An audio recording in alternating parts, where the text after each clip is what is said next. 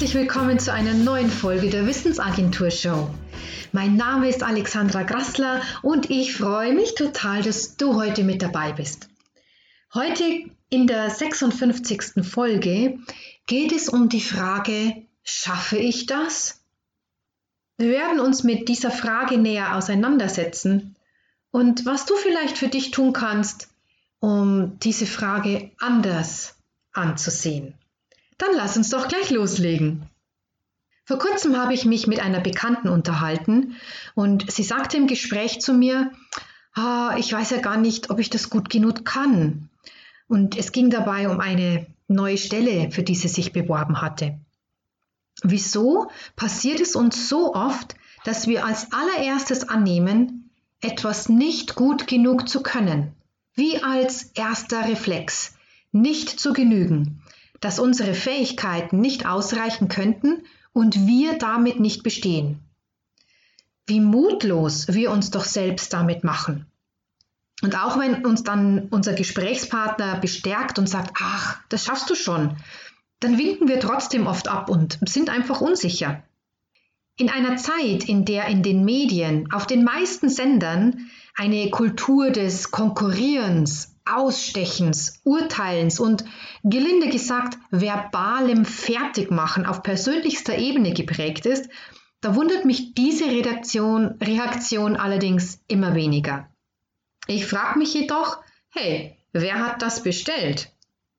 Wer möchte wirklich ein Vorführen von Kandidaten ob das nun dem Schönheitswahn oder Künstlerwunsch oder Politisieren oder was weiß ich noch alles geschuldet ist und einem abschließenden, akribischen Zerlegen von diesen Personen sehen.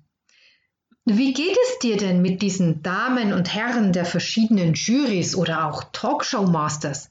Ist das wirklich ein kluger Querschnitt, den wir uns als Ratgeber und Ratgeberinnen wünschen?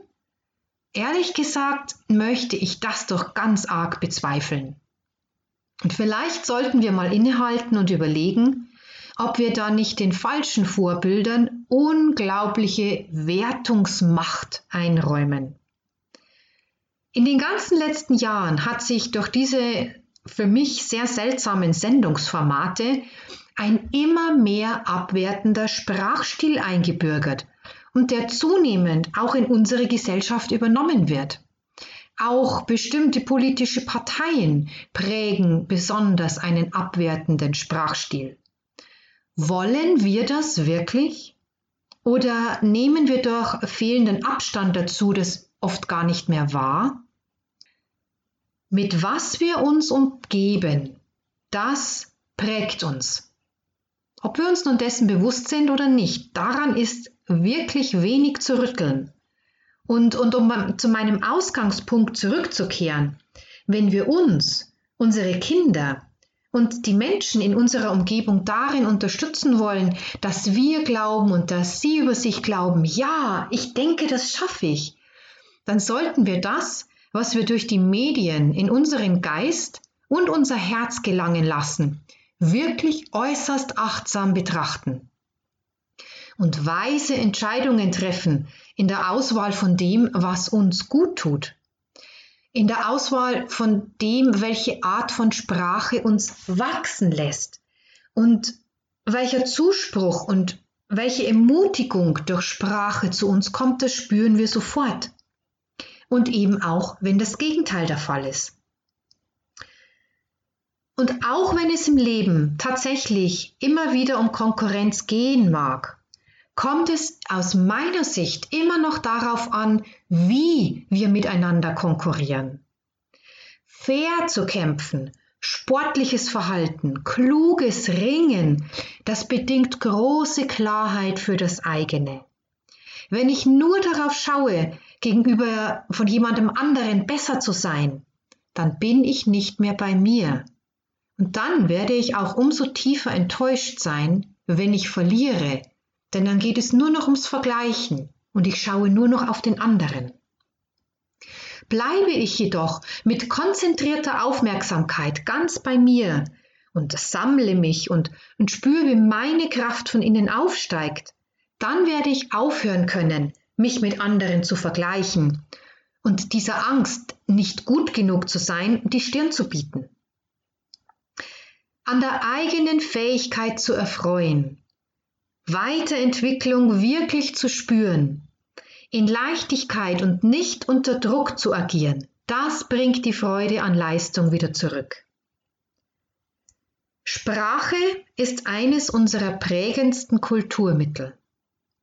Sollten wir uns daher nicht diesem aktuellen Sprachgebrauch aktiv verweigern und Sprache so einsetzen, wie es uns wirklich gut zu Gesicht stünde? Und ich möchte dir hier wirklich den Impuls mitgeben, wenn du öfter Fernsehen schaust oder auch deine Kinder Fernsehen, setz dich bewusst hin und achte auf die Art der Sprache. Ob es ermutigend ist oder ob es abwertend ist, das ist oft auch sehr, sehr subtil. Und wähle bewusst aus, was du dir regelmäßig reinziehst, denn es wird dich prägen. Mit diesem letzten Gedanken haben wir das Ende der heutigen Podcast-Episode von der Wissensagentur Show schon wieder erreicht. Wie schön, dass du dabei warst und zugehört hast. Auf der Webseite wissensagentur.net findest du viele weitere Informationen und du kannst dich dort auch gerne für meinen Sonntagsimpuls eintragen. Das ist mein Newsletter und der erscheint jeden Morgen, jeden Sonntag pünktlich um 8 Uhr in deinem Postfach. Ich wünsche dir noch einen wunderschönen Tag. Pass gut auf dich auf und bis zum nächsten Mal.